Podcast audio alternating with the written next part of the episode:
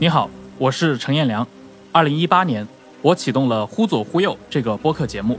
用聊天的形式调侃文学与经济，探索历史与社会，还原往日世界的华彩。五年过去了，在这几百期议题当中，有一个系列是完全基于我个人的强烈兴趣而诞生的，那就是谍海译文。我和我的朋友沙青青通过这个系列，在情报世界的资料档案当中徜徉，透过这些档案。那些穿行于地下世界的神秘身影逐一浮现。余则成的前女友是共产党，他的老师是共产党，然后这么一个人居然还被丢到了天津站，这个经历其实跟金费尔比是一模一样的。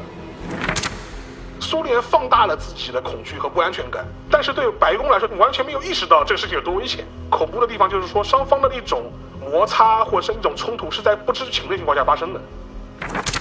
那个小野寺的当时的那个夫人就在回忆录里说，这个珍贵的袖扣后来不幸被战火烧毁了。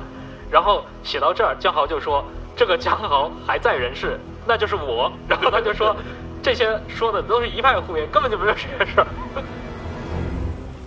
从上海到东京，再到伦敦、华盛顿、维也纳、巴格达，在一期期的节目更新当中，这张关于情报历史的大网逐渐织成。但想要还原更全面的细节。仅凭这些似乎还不够，而且上海的这个，嗯，其实布尔什维克的运动当时就已经被美国人注意到了。是美国，因为当时在上海也有他的情报网络嘛。就是美国驻上海那个情报员有个很有名的叫那个索克利斯基，他给当时的美国驻上海总领事坎宁安的报告里面就写了大量的，就是二十年代初啊，对这个莫斯科特使在上海的一些活动事迹。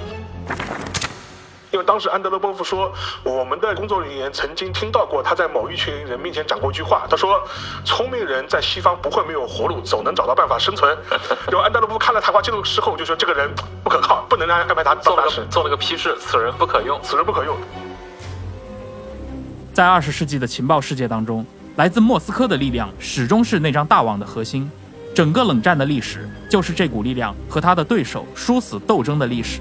在没有硝烟的年月里。地下世界的前线反而更加残酷，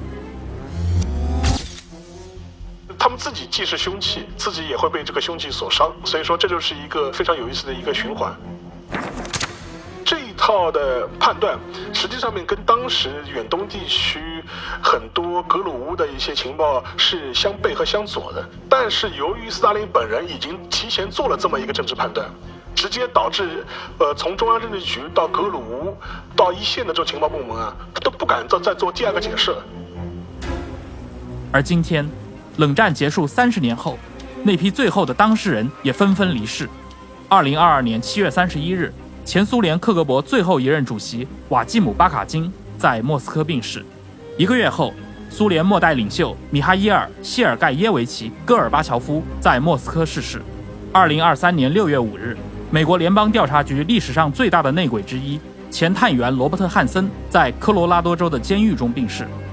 这些名字的离场，代表着那个谍影重重的世界也一起走向谢幕。就是米亚科夫说过一个很形象的话，他当时就说保尔柯察金的时代已经成为历史了。就什么意思呢？他觉得很多人成为克格勃或者说为苏联工作的原因，是因为你生活在一个共产党国家里面，你如果想有所作为，你就必须是一个共产党员。然后米亚科夫把这批人称为是机会主义分子，或者说形式上的党员，因为他们其实真正更关注的只是自己在职业上的成就。就说一个人如果什么时候偶然的，尤其是如果有意识的落入了克格勃，就与他接触过，在自己身上留下了他的印记，而且呢，把他的印记留在了他神秘空荡的走廊里面，那么这个人终其一生都将摆脱不了这个印记。于是我们推出了这个系列《苏联情报史话》，首次以国别情报史作为主题推出付费专辑，在节目里。我们探讨苏联情报机构如何在战争与革命中浴血成长，在历史中跟随政治而历经动荡，以及这个庞然大物给今日的俄罗斯注入的历史惯性。